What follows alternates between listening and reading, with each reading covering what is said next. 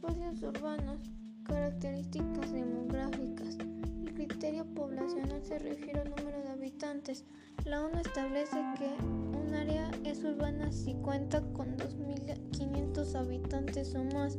En México, el INEGI se apega a este criterio. En la actualidad, el 55% de la población mundial vive en los espacios urbanos.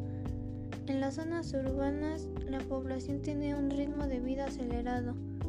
Por otro lado, la contaminación es un gran problema en las ciudades. Características económicas. Actividades secundarias y terciarias, como el comercio y la industria. Concentración de personas, bienes y servicios. Características culturales.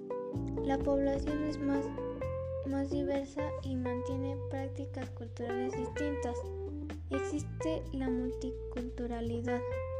Definitivamente, vivir en los espacios urbanos representa algunas desventajas para los seres humanos, pero también hay algunas ventajas muy claras.